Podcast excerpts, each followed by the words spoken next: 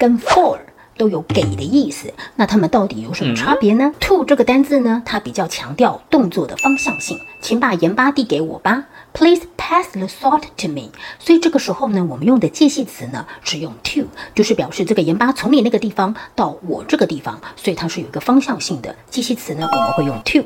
那 for 的话呢，它是表示做这个动作的目的性。我为你呢做了晚餐，I cook dinner for you。这个时候呢是目的，所以是用 for 而不是用 to。to 是表示方向性，for 是表示目的性。学会了吗？